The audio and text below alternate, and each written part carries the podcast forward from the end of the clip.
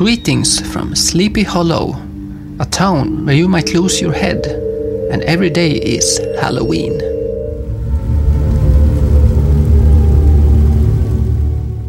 Leyenda o creepypasta. El jinete sin cabeza. El espectro que aún hoy en día sale en busca de su cabeza. Yo soy Jamaica. Y yo soy Sana. Y esta es otra historia. Bienvenidos.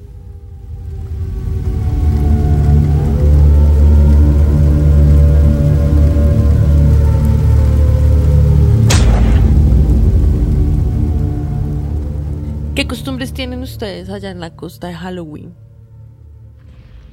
O sea, porque me he dado cuenta de que hay muchísimas diferencias de celebraciones.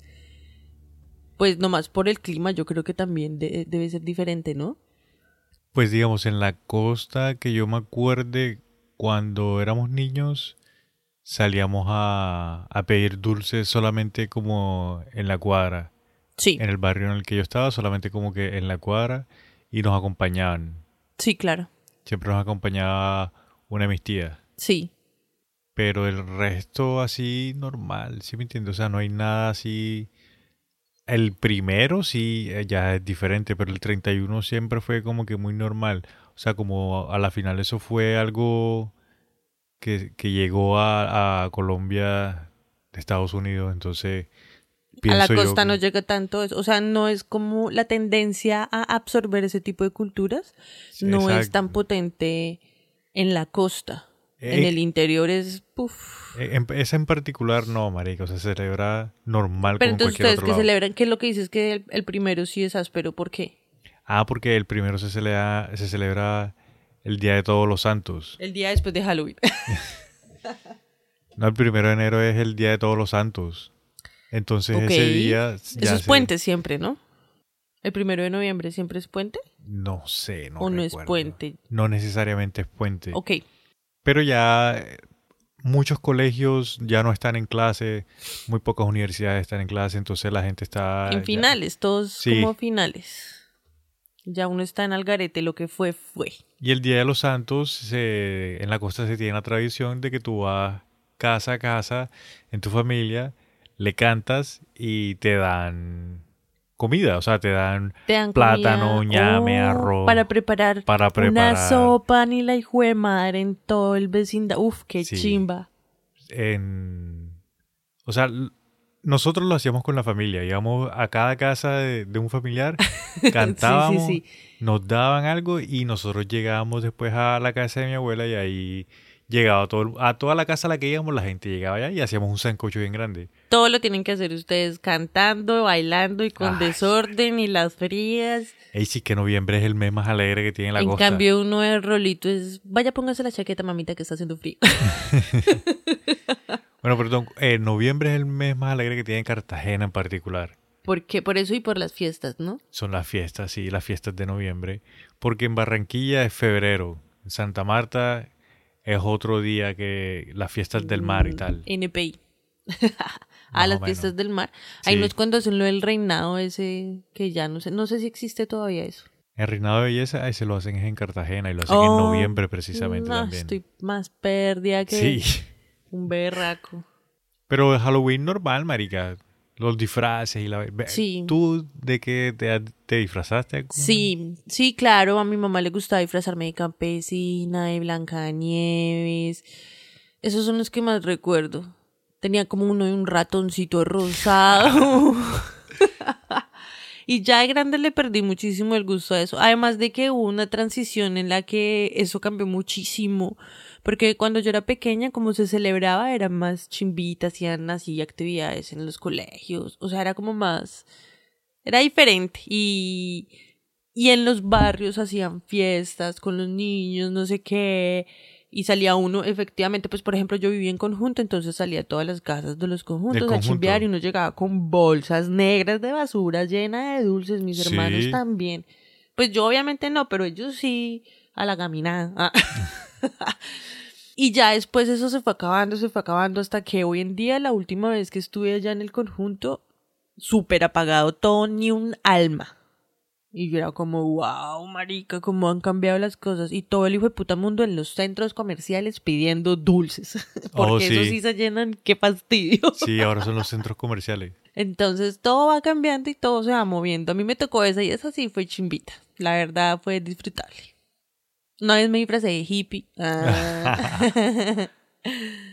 Yo me disfracé de, de lo que más me acuerdo, de Batman, creo que de Batman. Ah, de, Batman. de príncipe. de príncipe. Y una vez me disfracé de... No, una vez no, como varios años me disfracé del, del zorro. El zorro.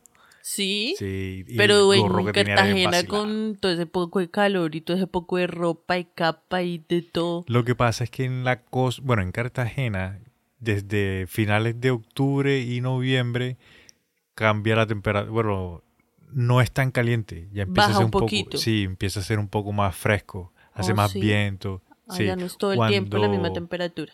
Cuando yo era Talao. niño, cuando yo era niño, yo sentía el cambio de clima bastante. Hoy en día, marica, no se siente mucho. Si tú vas, si tú estás en el centro de la ciudad, Calor todo si el lo día. sientes, no, si lo sientes en octubre y en noviembre y en diciembre, por la incluso brisa. en enero, tú sientes la brisa un poco más fría, la brisa está un poco más fuerte, así se nota la diferencia. Oh, ok. Imagínate que en, en el centro de, de Cartagena ¿Qué? se empezó a escuchar, bueno, dicen los cuentos, ¿no? De que se Una escuchaba un caballo, de que en la, a la medianoche, entre la medianoche y las 3 de la mañana, en las calles del centro, a veces tú escuchabas como un coche, el caballo, pero no solamente el caballo. Como los que hacen turismo, Sí, como lo que hacen turismo, Ah, tú escuchabas el caballo. pero solo el caballo, Solo sin el la caballo. carroza. Sin la carroza, Ok, sí. ok. Tú escuchabas el chaca, chaca, chaca, chaca, chaca. Sí. Y la gente cuenta que se asomaban para ver quién era el que iba por ahí. Y nada, que no veían nada. Marica, donde mi abuelita también decían eso. Y lo acompañaban con perros. ¿O sí? Sí, que era un caballo y empezaban los perros de la casa, obvio porque en Boyacá en todas las casas hay perros, o sea, y, y empezaban todo ese poco de perros a, a ladrarle al caballo, o sea, como la alarma, se alborotaba. Ah, mira. Y eso de, del centro de la ciudad se fue regando a los barrios también. Entonces en los barrios también dicen de que escuchaban un caballo que iba pasando caminando, no iba corriendo ni no, iba caminando como... de hecho, como suavecito. galopando, es que se dice. Sí, exacto, sí. Pero suavecito, como caminando. Sí, Y, tú, y que la gente se asomaba para ver, no, ay, ¿quién es el que está pasando en caballo a esta hora y tal? Y la gente se asomaba y no veían nada. Y decían, ve, seguro ya se fue. Y cuando entraban otra vez así, a, a- o sea, se iban de la ventana, escuchaban otra vez caballo. ¿de verdad? Sí, marica, sí. Ah, En donde mi abuela también era eso, también había un, un caballo. Y allá en, allá en donde mi abuela también tenían caballo con carroza para hacer el paseo por el pueblo. ¿Usted qué cree? Ah, mijito. Entonces uno decía como, no, se sueltan los caballos. Cuando yo era pequeña yo sí decía como se sueltan los caballos, no sé qué. Y ya después uno crece y conoce el miedo y ya empieza a imaginarse. Allá las calles son todavía en, En piedra, piedra. de esa resbaladita. Sí, O sea, ya todavía hay, de, o sea, no han echado cemento pues sí. es de piedra. Y a veces y uno camina y se hace masajitos en los pies, es más chévere. Y entonces uno se imaginaba en ese tipo de piedras el ruido. Y como ya uno había escuchado el ruido en el caballito este que hacía los paseos por durante el, el día. pueblo, entonces ya con imagen y todo. Sí, donde mi abuela también. Entonces lo mandaban a uno a acostarse temprano. Sí. Porque si no, Y esa es supuestamente la leyenda de- del jinete sin cabeza. O del caballo sin cabeza. De hecho, en Colombia hay lugares donde también es un burro, donde no es un caballo, o sea, no es como de nosotros, sino también un burrito. ¿De verdad? Sí. Ah, mira, esa no la había escuchado. Y por allá en Costa Rica también hay un pirata sin cabeza. Y también hay un jinete sin cabeza. ¿Oh, sí? Sí. Y de hecho en Latinoamérica la historia es la, la, la más popular de todo ese de todo ese como gremio de terror de jinetes sin cabeza ah, es la de un cura, un sí, un cura católico, pues, un padre, un, un cura ah, Sí, sí, sí, un, un padre, sí, sí. sin cabeza también. Claro, esa historia es por todo el mundo. De hecho, la más famosa, o sea, porque le hicieron una película, es la de Sleepy Hollow de este mancito que acaba de Johnny Depp. de Johnny Depp. ¿Tú te sabes la historia del jinete sin cabeza? O sea, la propia, la de La- la, de la película. La famosita. Y porque, en la, ojo, la película toman partes de la historia, pero eso no es realmente lo que, lo que Sí, sucedió. obvio, como que es basada, es Sí, eh, inspirada. sí, correcto. Pues más o menos, parce, yo no me la sé muy bien. ¿Tú te la sabes? Sí, claro. Échala. Bueno, listo. Échala, échala. Bueno, bienvenidos, amiguitos y amiguitas. Comenzó esto ahora sí. La leyenda del jinete sin cabeza. Bueno, imagínate que todo, marica, arranca en Estados Unidos, Claramente. en el estado de Nueva York.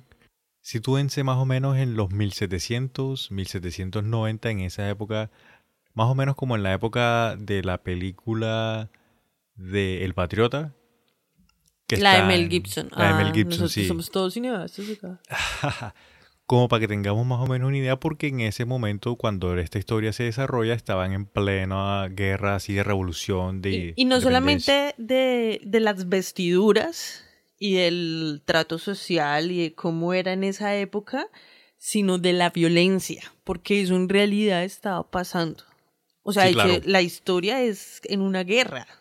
Bueno, pues no la guerra mundial así. Y llegan los ovnis que Hitler mandó y tal. No, no, no. No. No estamos allá. Pero sí, imagínense, en- el nivel de violencia también era súper áspero. Sí, entonces en varios, en casi todo el país te- estaba teniendo como que sus pequeños conflictos y sus pequeñas guerras y no sé qué. Como que se estaban acomodando las cargas. Correcto. Y todo esto ocurre en un asentamiento holandés que en el momento se llamaba Terrytown. Una colonia holandesa La que se llamaba Terrytown. Sí. Y cerca de esa colonia holandesa había un lugar que todavía no era un pueblo, sino por tú era como una finca que se llamaba Sleepy Hollow. Ok. Entonces en ese momento Sleepy Hollow era... un- Tacho, tacho. De hecho, en Sleepy Hollow. Ah, no, no, no. Los trabajadores de Sleepy Hollow iban a Terrytown a beber pola, a echar pola, ¿sí o qué?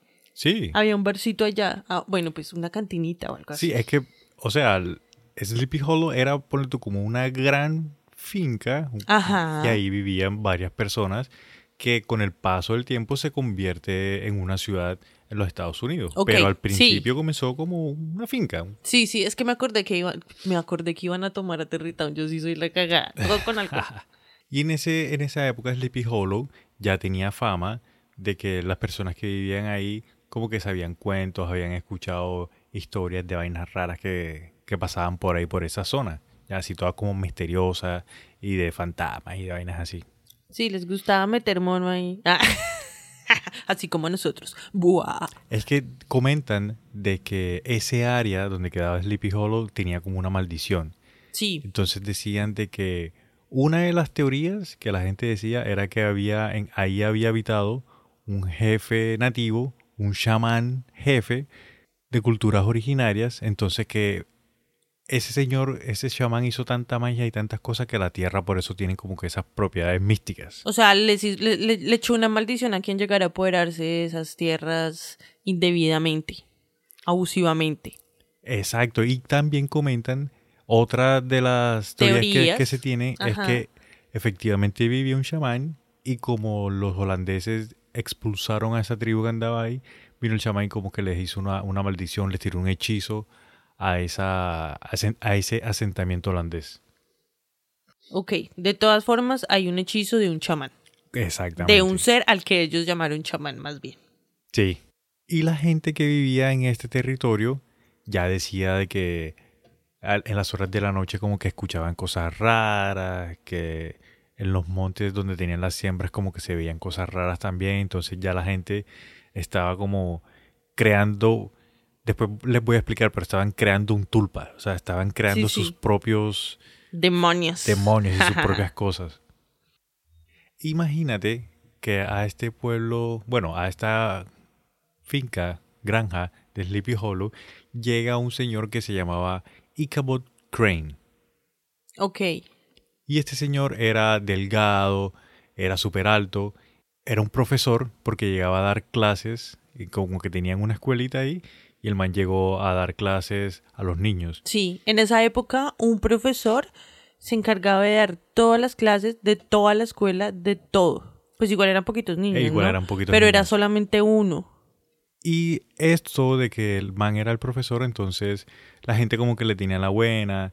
Él se quedaba efectivamente en una, en una, como que en una finca. Mm, Yo me imagino sea- que era como una cuartico por ahí, una chocita por ahí. Eso, yo me imagino que habían como chozas, como que mini casitas dentro mini de la... graneritos. Exacto. Y el man les estaba quedando ahí, entonces el man también como en agradecimiento de que le habían dado como que su espacio. Les enseñó a leer. Ah. No, él, bueno, sí, a los niños les estaba enseñando eso, pero el man también ayudaba como que en las cosas, en los quehaceres. Ok, Entonces, lavaba los baños, a los cocinaba. Era un humano funcional, lo que decimos hoy. También ayudaba a los hombres en la, en la tala de, de los árboles, también a, a- amarrar los animales, a todo ese tipo de cosas, ayudaba con el heno. Demasiado perfecto. Y para las mujeres el man, o sea, como era, digamos que un profesor entonces hablaba bien. Ah, jue puta, y le caían un- como lagartonas. Eh, ah, también le caían las viejas ya. Y comentan de que precisamente por esto de que las mujeres estaban como que pendientes del man y no sé qué, el man estaba en chisme de boca y boca. Obvio. Pero solamente las cosas se quedaban en chisme porque a la final, como era profesor y el man era, ponle tú, firme, o sea, no era torcido de los que andaba por ahí de perro loco, entonces no, nunca pasó nada ni le echaron como que le pasó eso de que lo estaban persiguiendo por culión ni nada de esa vuelta, nada, el man firme. Firme. A medida que iba pasando el tiempo, y Cabot Crane, que es el profesor, el man se interesa por una nena. La nena se llama Katrina Van Tessel. Ok. La nena tenía 18 años y la nena era hija de un tipo, no, perdón, de un señor De que, un man, de un cucho. que también tenía un terreno, tenía como otra finca y era de los adinerados, digamos, de la zona que estaba rodeando a Terrytown. Ok, o sea, el man tenía, sí, tenía otro asentamiento por allá. Tenía la luca. Sí, tenía, man, tenía, la, tenía la Luca. Entonces el profesor y Cabot empieza como que a... a com- ¿Cortejar? no, como que a competir, porque había otro man que también No. estaba detrás de la nena. Ok. Y este man se llamaba Abraham Van Brunt, pero le decían Broom Bones. Abraham Boom, Broom Bro- Bones. Bra- Bam, boom. Abraham, Abraham. Abraham y Cabot. Ya. Sí, ahí, facilito. Entonces, a medida que va pasando el tiempo, los dos están interesados por la chica. Entonces los dos como que intentan conquistar a la chica de diferentes formas. Entonces narran de que, o sea, no narran a lujo de detalle las cosas que hicieron. Igual no las voy a contar porque, marica, me voy a demorar un montón Sí. de tiempo. Pero estaba Y seguro eran que- bobadas, en ese tiempo eran todos aburridos. Pero entonces había como que esta situación de que dos hombres... em, Cortejando a una Gisela. chica, entonces, Exacto, ah, sí. puta, era la última Coca-Cola del desierto, ¿qué? Cuando llega el otoño, ya más o menos para la época de, de octubre, el papá de la, de la chica como que ofrece una fiesta porque están recogiendo sus productos, o sea, una fiesta como de, que, de cosecha. Entonces invitaron al profesor, invitaron a Abraham, Abraham y a muchas personas más y entonces estaban todos como que celebrando, no sé qué, el bailoteo, la tomadera. Y durante toda esa noche de parranda, comentan de que al profesor, al man le gustaba lo, todas estas historias de suspenso, de fantasmas. Estaba muy intrigado por esas eh, historias de, de conspiración, así como nosotros en otra historia. Oh, el man es amigo de la casa. Sí, el man es amigo de la casa. Tanto así que comentan de que él, digamos, en sus noches libres iba donde señoras ya casadas, ya digamos de tercera edad. No, y le- no, tampoco, un momento. Y les preguntaba que le comentaran historias que ellas se supieran de fantasmas, de Ahí se iba a tomar el misterio. té. Con las señoras, sí, y como muchas de estas señoras, puede ser un asentamiento No tienen ni holandés. mierda que hacer, entonces la pasan inventando huevona. No, lo que yo me refiero es que como era un asentamiento holandés, había muchas personas que venían de Europa y traían esos cuentos de Europa. de Europa, En ese caso de Holanda, ¿es que era? de Holanda Y sí, de Irlanda. Y de Ah. Inglaterra. y de Inglaterra. Y de. Alemania. Y de- Y de. Francia. Entonces a este man le gustaban todo Ajá. eso y sabía muchas historias porque pues le gustaba eso, hablar con las señoras y no sé qué. Y esa noche que estaban en la, en la parranda de la cosecha, el man también, este Abraham, de hecho, le comenta también historias como de miedo a este Ichabod. Participa. Exacto. Entonces todo está, y se están, la están pasando chévere, no sé qué. Ya cuando la gente se empieza a ir, eh, el profesor Ichabod se escapa, pam, pam. A donde la mete- chica. se- sí, se le mete en la habitación a la chica. Y se la come. No, no, pero hey, Le muestra el tobillo. No, no. El man de una manera Una muy una romántica, muy sentimental. El man le expresa todo su amor Saca a la el Shakespeare chica. que hay en ti. y la chica le dice que no, que nada. Que o sea, que ella no está lista para tomar una decisión. Lo rechaza. Lo rechaza. Tal sí. cual como en la película. Eso sí pasó como en la película, el drama. Sí, entonces cuando sucede esto que el man se llena de un remordimiento porque tiene el corazón roto, Roto. y una amargura que no puede con ella y se monta en su caballo y arranca a correr hacia Sleepy Hollow en el caballo. Pero entonces tú sabes de que incluso en esa época hay vías por donde va todo el mundo Ajá. y si vienen de una parranda pues todo el mundo como que coge por el mismo lado, ¿sí o no? Sí. Este no, este eh, con su corazón partido y despechado se mete así por en medio del- de los matorrales y por en medio de las siembras, cuando de repente el man se da cuenta de que tiene a un jinete al lado de él. What? Y este Ichabod, pues la historia El dice, profe. Sí, la historia dice de que el man no se dio cuenta en qué momento el Se le caballo pegó. se le puso al lado, sí, porque si tú estás solo, imagínate que tú vas solo en el caballo, ta, ta, ta, ta, Emputado. y para que se te, o sea, para que Pues tú no escuches a otro caballo, Al está lado. al, al lado está complicada la vaina, ¿no? Es como los argentinos que tú contaste el otro día que, que vieron un ovni al lado y nadie más lo vio. Ah, Eso, algo más o menos así ya. sí, sí.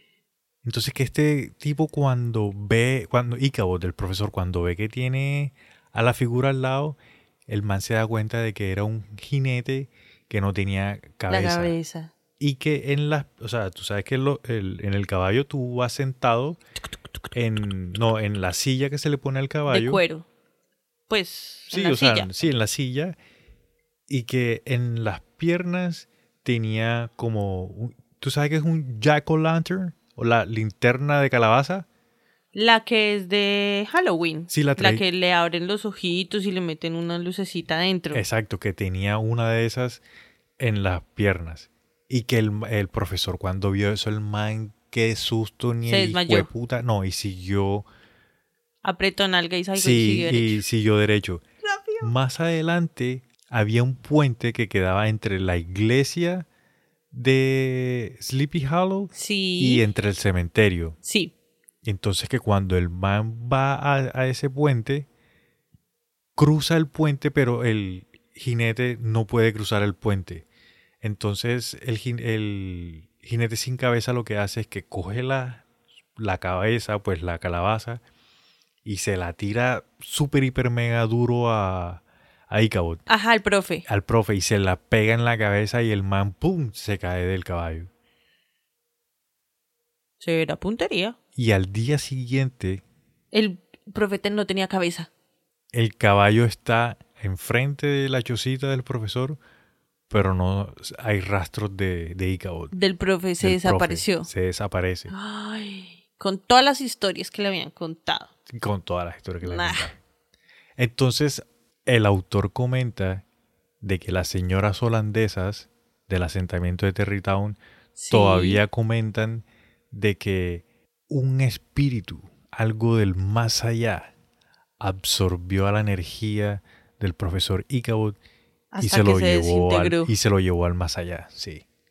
Y hay otras teorías que dicen de que sencillamente el profesor se asustó tanto con lo que le pasó que se fue a vivir a, A otro a, lado. a otro lado, sí, y arrancó otra vez de cero. Y lo curioso es que las personas narran la historia de lo que le pasó a Ichabod, porque de ahí es de donde viene la leyenda del jinete sin cabeza, pero la persona que mejor lo cuenta es Abraham, Abraham, que el man comentan de que cuando el man está comentando la historia, sí, que el man la comenta con lujo de detalle y que si le preguntan cosas el man responde así como, digamos como si el man hubiese estado ahí.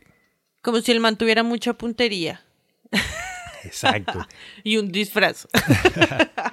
y por esto, porque Abraham, que digamos era como la competencia del vale por la chica, porque obviamente cuando el profesor se va, pues la chica se queda con, con el man. Sí, ¿Sí me entiendes? Con Claro. Abraham. Entonces mucha gente dice de que como Abraham también era un, un buen jinete y, le está, y esa noche estaban hablando de vainas de miedo, que no sé qué, que fue, se, o sea, como que se disfrazó, cogió una linterna de esa, asustó al man y el man se fue y el man se, y Abraham se quedó con la chica. Incluso hay otras personas que dicen de que Abraham mató a Icabod. Pero las mismas personas después lo dicen como que, "Ay, no, hombre, o sea, Abraham es una pichurria, o sea, es jode y jode pesado, pero no es capaz, o sea, no sería capaz no, de hacerlo. exacto, nunca mataba a nadie. entonces Pero no. ya conocemos el caso de Ed Gein. Sí, Y en ese caso, la vida nos demuestra que una persona, de cualquier tipo de persona, puede tener en su casa una colección de dedos humanos y cabezas y y pezones. cráneos y pezones. si no saben de qué estamos hablando, amiguitos y amiguitas, tenemos un episodio de Ed. Deberían escucharlo. So- Sí, digo, ese- solo digo. Ese capitulito está bien bueno también. Y esa es la leyenda del jinete sin cabeza. Sin embargo, mi queridísima Sana, Bueno, espérate, antes Dímelo. de que continúes. Esas fiestas seguro obedecen a unas fiestas mm, estacionales que se celebran desde el inicio de los tiempos cuando hay cambio de estación. Porque cuando hay cambio de estación hay movimientos. Yo aquí ya vengo con mis cosas. En los astros, por ejemplo, en la rotación del Sol, en la posición del Sol con la Tierra, en la Sí. posición del Sol, la Luna y la Tierra, en la posición de la Luna y Marte, bueno. Y esas, esos cambios, esos ejes, generan movimientos en la Tierra, que se llaman estaciones. sí, Entonces, cada estación le obedece o un equinoccio o un solsticio prácticamente. Y esas, esas eran como señales en las que hacían esas fiestas de las que tú hablas, que hacían para como tipo otoño, sí, para empezar como la etapa de lo que es la cosecha y el grano y todo eso. sí. Entonces, eh, solo quería dar ese acote cultural de la noche. Ah, No, pero sí, o sea, sí tiene mucho sentido porque preciso para estas épocas, para estas fechas, acabándose septiembre, comenzando octubre, en todos esos países donde se presentan las cuatro estaciones, que ya arranca otoño, la mayoría de gente, de personas que cultivan ya tienen que empezar a recoger porque viene el frío y se mete la nieve y se le, lo que no recojan se lo, se lo daña el frío. es verdad. Y bueno, como te comentaba, imagínate de que la leyenda del jinete sin cabeza fue una historia de Eso un iba a decir, autor. como, como así que un autor, como así que, como así Sí. que, como así que, como fue.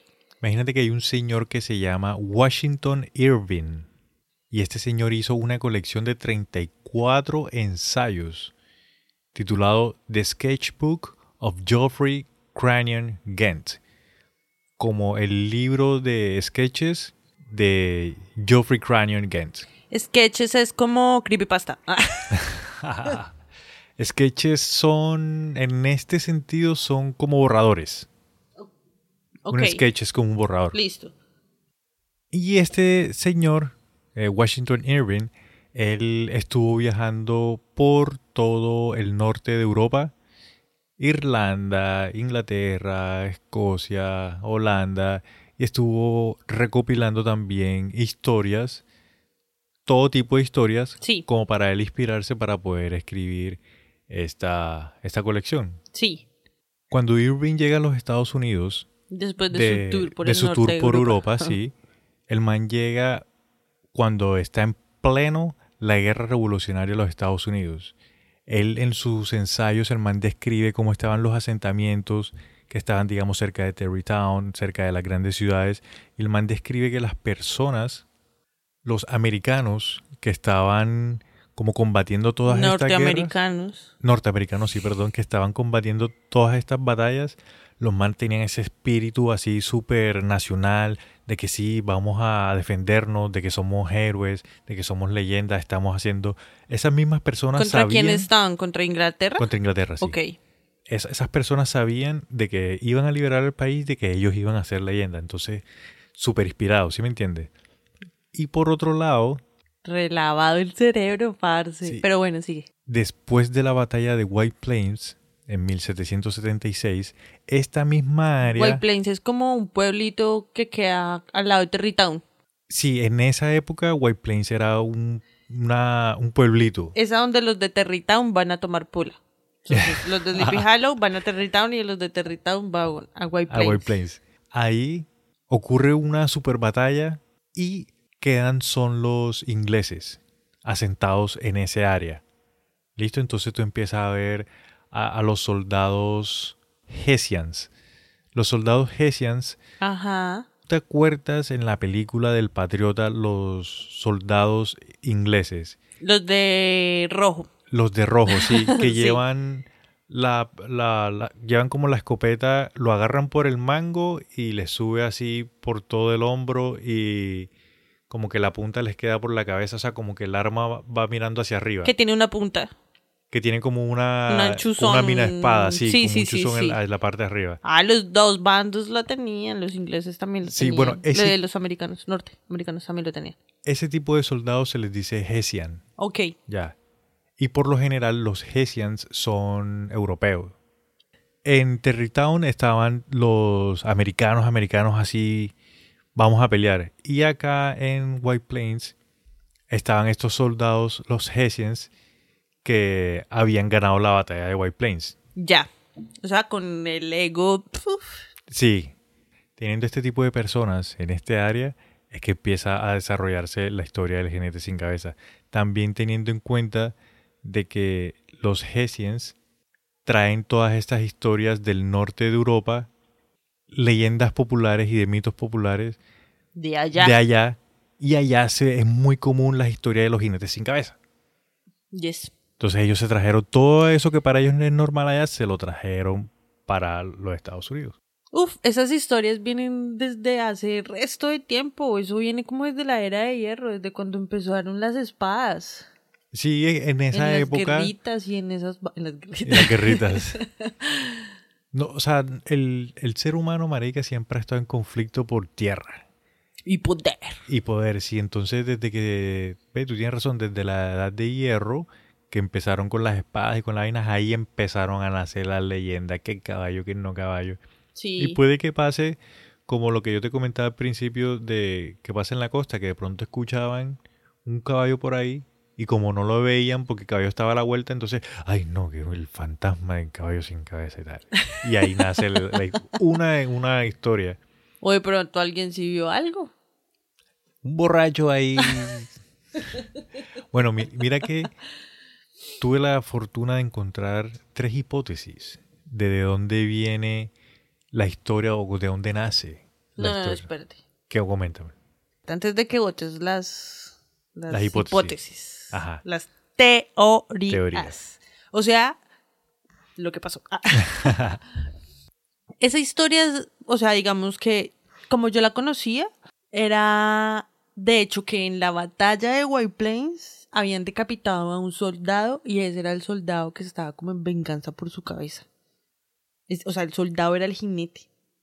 Ok, sí, esa, Esa es... también es otra historia. oh, sí, Y sepa lo que yo te dije, también hay un pirata sin cabeza y un cura sin cabeza. La que más pega en, o sea, la que la que llevaron a Hispanoamérica prácticamente es la del cura sin cabeza. la del cura sin cabeza, marica, pero yo esa nunca la había escuchado. Y en la costa hay buen cuento de fantasma y de vaina. Ponle cuidado, espérate.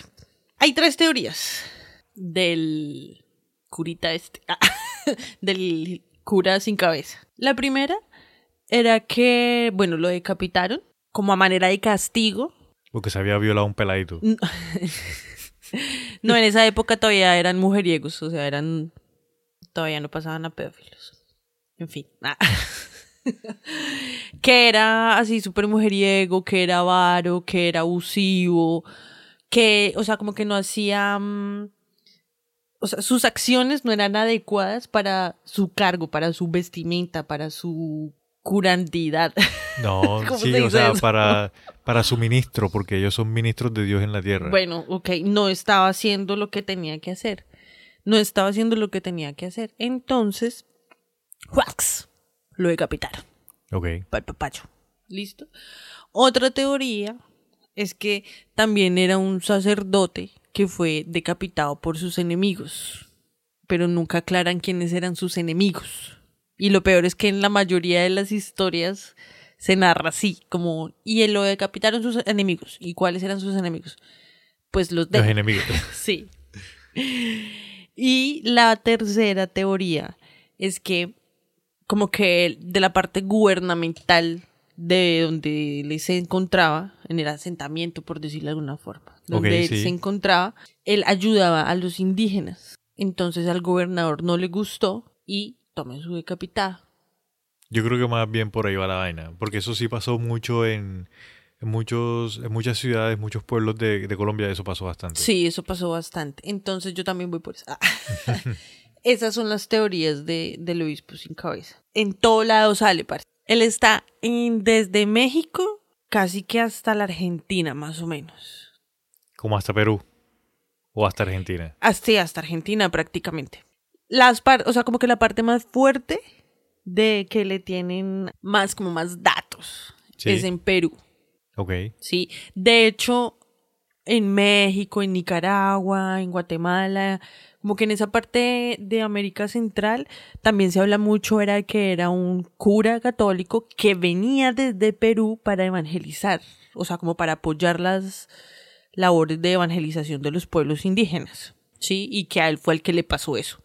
En fin, ese es el cura decapitado. Esa es la historia del cura decapitado. En Colombia pasa algo, y es que yo tampoco lo había escuchado. Yo nunca había escuchado eso, María. No, tengo no tenía ni la mínima idea. Yo lo escuché en Boyacá, donde se supone que la gente es súper católica. ¿Sí o qué? Uno Sí. tiene esa concepción. Sí. Y allá no escuchamos, o sea, por lo menos yo no lo había escuchado. El del jinete sí, obvio, pero ese no lo había escuchado. Y curiosamente, como que la raíz de la historia de Colombia viene desde Antioquia. Que en Antioquia pasó y que era un cura que era así todo malo y que hacía algo con las hostias, no sé qué era lo que, o sea, no, no, no, recuerdo muy bien qué era lo que hacía con unas hostias. Le echaba arequipa a las hostias. No sé, pero algo pasa y entonces lo pillaron y el man decapitado. Pero, pe- ay, espérate, qué pena que te interrumpa, pero ¿era el mismo padre que venía de Perú o no especifican? Solamente No, dicen ahí que no es un padre. especifican, solamente que era un fray. De hecho, creo, ah, no. Ah, Un frailejón. Yo soy tu amigo. Lo que pasa es que en algunos lados no es un cura, sino que es un fray. Y en algunos lugares no es ninguno de los dos, sino es un misionero. Ah, ok. Pero siempre es, o sea, lo, se generalizó como al cura sin cabeza. Ok. Y otra parte de Colombia donde sale como que la parte indígena, la otra parte, la que es más como por ese lado, es de Fusagasugá, Ay, marica. de que allá decapitaron a un cura que ayudaba también a los indígenas de esa zona, pues en su momento. Igual dando, yo nunca había escuchado eso, marica, la verdad, pero analizando un poco la historia que nosotros sabemos de Colombia, es muy posible de que la historia haya nacido así, porque es que en muchos lugares de Colombia pasó eso. En Cartagena hay un padre que fue muy famoso porque el man ayudaba A a los los, a los indígenas. y a los negros también. El man los, los hacía católicos, o sea, al convertirse en católicos, se salvaban de que los mataran o que, lo- o sea, los Sí, liberaba. de que los de esclavos. Sí, los liberaba haciéndolos católicos y tal. Esa era como o te vuelves católico o sigues de esclavo. Y pues algunos eran buenos y otros no eran tan buenos. Exacto. Y este padre era el que ayudaba a los esclavos Ese era de los buenos. Exacto. Entonces no, no se me hace raro de que eso haya pasado en muchas, Sí. muchos pueblitos y la gente haya sacado la historia de ahí, porque para sacar historias sí somos buenos. Ah, entonces imagínate, esas más o menos son las historias de del cura sin cabeza de los latinoamericanos. Entonces, ahora sí, continúa con tus hipótesis. Ah, mira, yo te tiro las hipótesis que encontré hipótesis, teorías, conspiraciones. conspira- no, conspiranoicas. Es que la familia esta Van Tessel, el- o sea, la familia del señor que tenía dinero, de la peladita que le gustaba. de la peleta que le gustaba así, esa familia sí existió. Ya. Entonces, una teoría es que esta familia en su terreno encontraron a uno de estos soldados Hassien, lo que te estaba comentando que son europeos. Los, Sí, los de la cuchillita. sí, los de la pistola esta que tiene la Los cuchilla en la parte de arriba. ¿El matacabras es que se llama? Matacabra. bueno, no me pongas cuidado. Lo encontra- encontraron el soldado decapitado y lo enterraron en Oh, una ¿sí? y lo enterraron en una tumba sin nombre, o sea, sí, le ponen ahí como que la, la piedrita, pero sin nombre y sin nada. Y de ahí nació la leyenda de que entonces ese soldado se levantaba en la noche y cogía el caballo y, salía a buscar la- su cabeza. ¿Su cabeza o su pelito? Ah, oh my God. Hay otra teoría que dice de que la figura del jinete sin cabeza la sacaron de la literatura alemana. Sí. Que en Alemania habían varios escritos de varios autores Sí. en los cuales también comentaban de que había un jinete sin cabeza, pero eran, eran más fantasiosos. O sea, sí se sabía de que eran eh, leyendas, de que eran cuentos. Cuentos. Exacto. Y de que Irving, el, el autor, Sí. El man, de hecho, un amigo de Irving le dijo como que, hey, deberías leer estos libros, en, eh, que- pero están en alemán, marica. Tienes que aprender alemán para que te puedas leer estos libros. Entonces, O que- casarse con un alemán y que se los lea. Ah, esa está fácil. Pero el Irving lo que hizo fue que aprendió alemán y se leyó los libros y que de ahí es que él cogió la inspiración para crear al jinete sin cabeza. el mal lo que hizo fue darse cuenta de que en muchos pueblos estaba la misma leyenda. Y la cogió, sí, más pegada también. Exactamente. Y la cogió y, y la transcribió. Porque al final, pues esas historias, todos esos mitos se regaron desde un punto. Por todo Sí. ese poco de civilizaciones que se fueron armando de lado a lado, de lado a lado. En todas las civilizaciones Sí. siempre está el grupito nómada que, que va regando la tradición y la vaina, la tradición oral y la Entonces, así es como se esparcen esas historias. Y por eso llegan a muchos lados y se alimenta el tulpa. Se alimenta el tulpa, Así que no efectivamente. se acuesten a dormir tarde esta noche, amiguitos. Y mira, la, esta no es como una teoría como tal, sino que acompaña, o sea, es sí es una teoría, pero es de donde se cree que vienen los nombres, algunos de los nombres de los personajes. Pero espérate un segundo. Sí. Porque es que, digamos, en Sleepy Hollow sí hay un cementerio donde está, bueno, una supuesta tumba, sí, no, quién sabe, de... Ah, bueno, el escritor creo que es, de Irving. Sí. Y de Katrina, creo que es que se llama la chica. Sí, es que la, Katarina. Katrina, es que la chica sí existió. Sí, o sea, y hay tierras a nombre de ellos. O sea, mejor dicho, todo está verificado. Eso- esas personas que narran ahí sí existieron. Sí, sí, sí. Entonces, entonces ¿cómo así que, cómo así que, cómo fue que, cómo No, sí, o sea, las personas, es que te estaba comentando, la, la primera teoría, el papá de Katrina. Sí, O sea, es que esa- como esa- tú dices que en lo que se, en como que, como si el autor se estuviera inventando los personajes, entendí yo. Ah, no, pero, es- pero es que si no me dejas terminar, marica, como, o sea, sí pilla. Es que yo estoy en el futuro, Jamaica. Ah, pero es que tienes que cogerla suave, porque es que lo que yo voy a decir de los personajes ¿Qué? es de el personaje principal de Ichabod, Del maestro. del maestro, exacto. Este Irving, él conoció a un... Irving fue ayudante del gobernador de, lo- de Nueva York durante esa época. En esa época, sí. Sí. Y, el, y había un capitán del ejército que se llamaba Ichabod Crane. Ajá. Ya, el nombre tal cual del profesor de la historia. ¿Sí pillas? Sí, sí, sí, sí. Y eran amiguitos. ¡Ah! Era el novio. Y No, no, no, o sea, solamente- de sol-. Y no, solamente lo conoció porque como estaban en conflicto en esa época y el man es el ayudante del gobernador, pues obviamente lo tiene que conocer. Y esta personalidad que le dio a Ichabod Crane en la leyenda En la novela Sí. de terror. fue basada en un- una persona que él conoció eh, cuando estaban haciendo, con el gobernador estaban haciendo inspecciones de las fortificaciones. Conoció un señor que se llamaba Jesse Mervyn.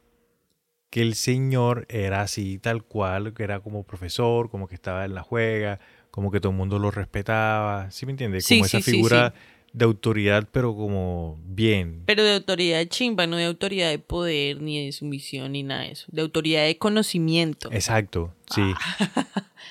Entonces, por eso dicen de que la teoría de Ichabod Crane es este man que estuvo en el ejército que sí existió, Sí. pero le dio la personalidad de otra persona. Y por eso es que hay un vómito de teorías ahí, que si Exacto. un militar, que si fui un no sé qué. Y como Irving, eh, el man sí Ah. vivió también en una época en lo que hoy es Sleepy Hollow, la Sí. ciudad, antes era un pueblito, pero o sea, el man sí estuvo allá, el man sí conoció a Katrina, tanto fue así de que, o sea, el man fue con el papá de la chica y le dijo como que, hey, mira, estoy haciendo este, es- estoy haciendo una historia, me gustaría usar el nombre de la niña y el nombre de usted, para si usted me da permiso, y le dijeron como que no, sí, no hay problema, puedes utilizar los nombres de nosotros. Sí. Y por eso es que el man utiliza esos nombres de personas reales.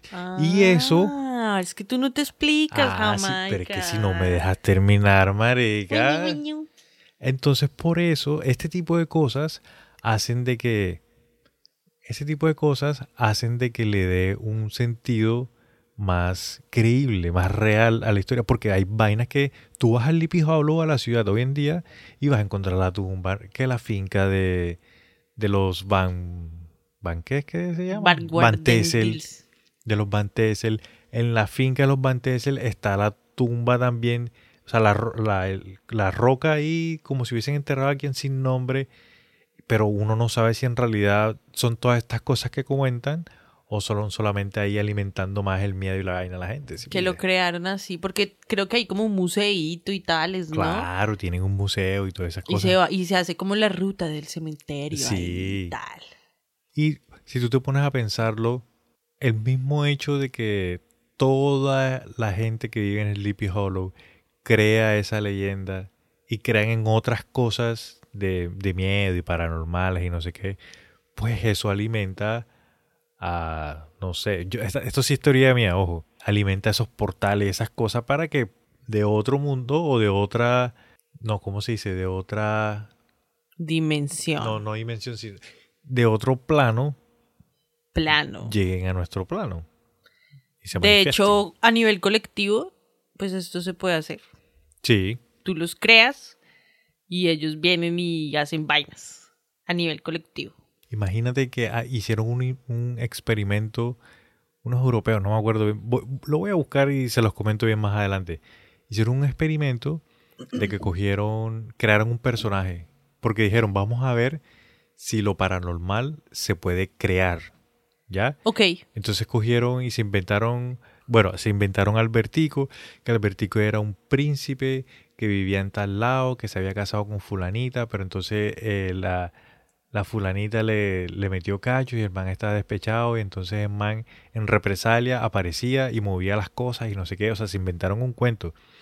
Y empezaron a decirles que no, que el espíritu de este man está aquí, que no sé qué, y la gente estaba asustada y la gente estaba tan convencida de que realmente había un espíritu de Albertico que estaba ahí. que las cosas empezaron a mover solas. Sí, la mesa en, en la que ellos estaban sentados, la mesa empezó a, a moverse y no sé qué, y que las cosas empezaron a temblar y tal. Y el resultado de la eh, investigación fue de que efectivamente nosotros, con nuestra energía, podemos, si todos creemos en lo mismo y todos estamos concentrados en lo mismo, así sea por miedo, podemos crear las vainas, marica. De hecho, es que en este momento eso es lo que más creamos, por miedo. Y por eso, o sea, entre más miedo creamos, pues más miedo sentimos, pues más miedo, el miedo va a ser más grande, por ejemplo. Sí. Y por eso es que los niños, hay niños que cuando dicen, no, que el, el amiguito imaginario, puede que sí sea ese amigo imaginario que el niño Está proyectando está proyectando desde su exactamente. inconsciente. O puede ser otra vaina. ya. O puede ser de verdad un ser galáctico que se le está manifestando, un niño, ser de luz, un ángel, un duende, un algo. Sí. El espíritu, de hecho, puede ser el mismo del futuro viniéndose a visitar. Ami- amigos, nosotros creemos en muchas vainas, pero de verdad, si conocen a alguien así que tenga un niño que, no, que el amiguito imaginario, que no sé qué, No los Digan- jodan, déjelos. Ah, no, pregúntenle, pregúntenle. Desde que no esté con fines negativos. Exacto, para que para que esa persona esté tranquila, digan, pregúntale al niño, ¿y cómo se llama tu amiguito? ¿Y cómo se parece? ¿Y cómo es? ¿Y cómo te habla? ¿Y cómo no sé qué? Y el niño ahí les va diciendo, les va diciendo, y ahí pueden investigar para ver qué es lo que está pasando. Yes. Eso es, o sea, no, no se asusten y no les digan, ay, no, marica, es un fantasma, o no, es una faceta y tal. No, pregúntenle para que ustedes también estén más tranquilos de qué es lo que está pasando con el niño. Incluso eso puede ser hasta un egregor. No sé. ¿Un egregor? Sí. ¿Qué un es egregor es como un tulpa. ¿Y qué es un tulpa? Tienes que explicar qué es un tulpa, marica. Mm, ¿Por qué? Ah. Ah. Tú fuiste el primero que dijo tulpa, explícalo tú.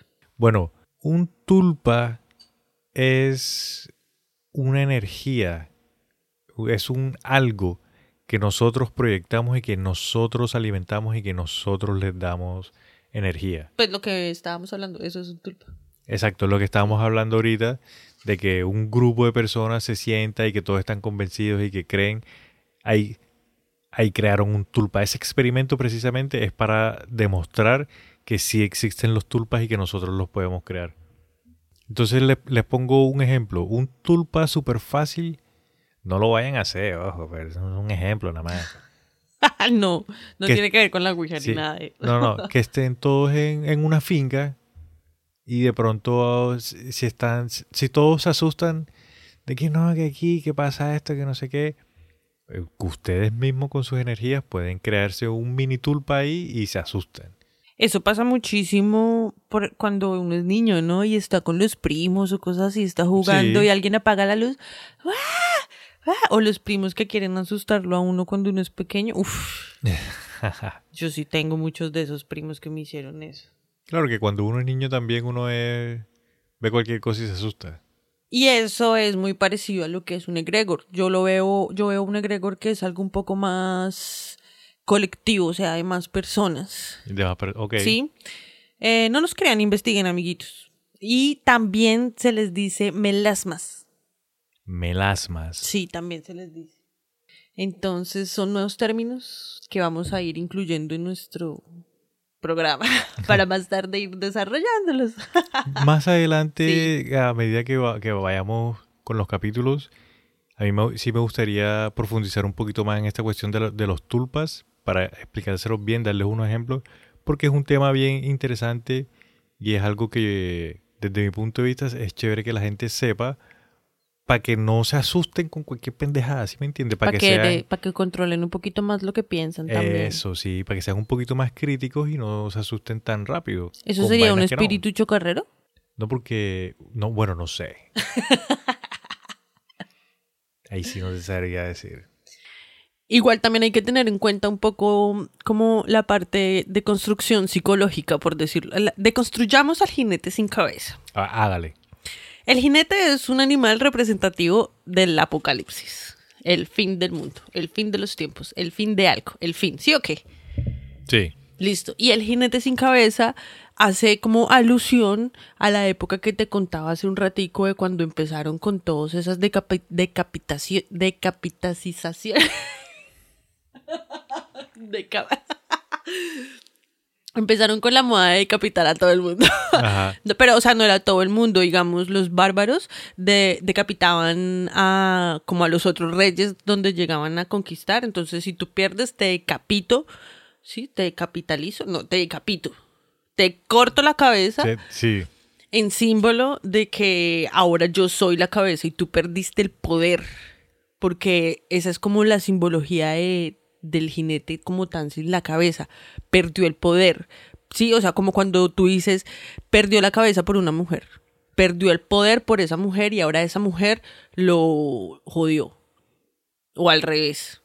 esta vieja perdió la cabeza por ese man y se empezó a dejar manipular, cosas así, o por ese trabajo, Ok, sí. o sí, por entiendo. ese cargo, todas esas personas que cuando empiezan a, a hacer fortunas y, y a, y a todo eso, pierden la cabeza por el dinero y se convierten en otra persona completamente diferente, por ejemplo. Sí, sí, pasa. Entonces, ese es otro aporte que dejo aquí en la noche de hoy.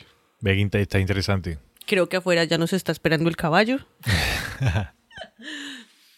bueno, amiguitos, no nos podemos ir sin antes invitar a todos los que nos están escuchando que nos sigan sin pena. Estamos en todas las redes sociales: Facebook, Instagram, Twitter, YouTube, eh, LinkedIn, Gmail. ¿Qué más? Tinder. Arroba otra historia pot. Otra historia, Pat.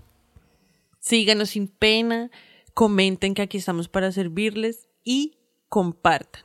Compartan y etiquétenos para que esta comunidad de conspiranoicos costeños rolos siga creciendo. ¿Tienes algo más para decir, Jamaica? Lo último como que me gustaría recordarles, como siempre, síganos ahí en Spotify. Cinco estrellitas nos ayudan un montón. Y nuevamente muchas gracias a los que nos mandan esos mensajitos, que nos dicen temas y todo eso. Gracias Súper por los chévere. tinticos que nos han gastado. Gracias también a esas personas que nos mandaron. De hecho, yo me estoy tomando un tintico ahora. Muchísimas gracias, de verdad. ¿Y tú, Sana, tienes algo más que quieras decir? No, quiero desearle a todos una excelente noche. Espero que hoy puedan dormir perfectamente y que a medianoche, ah, no, a las 3 de la mañana no se despierten escuchando de pronto caballos en la calle. El de irnos. Listo, vamos para adelante.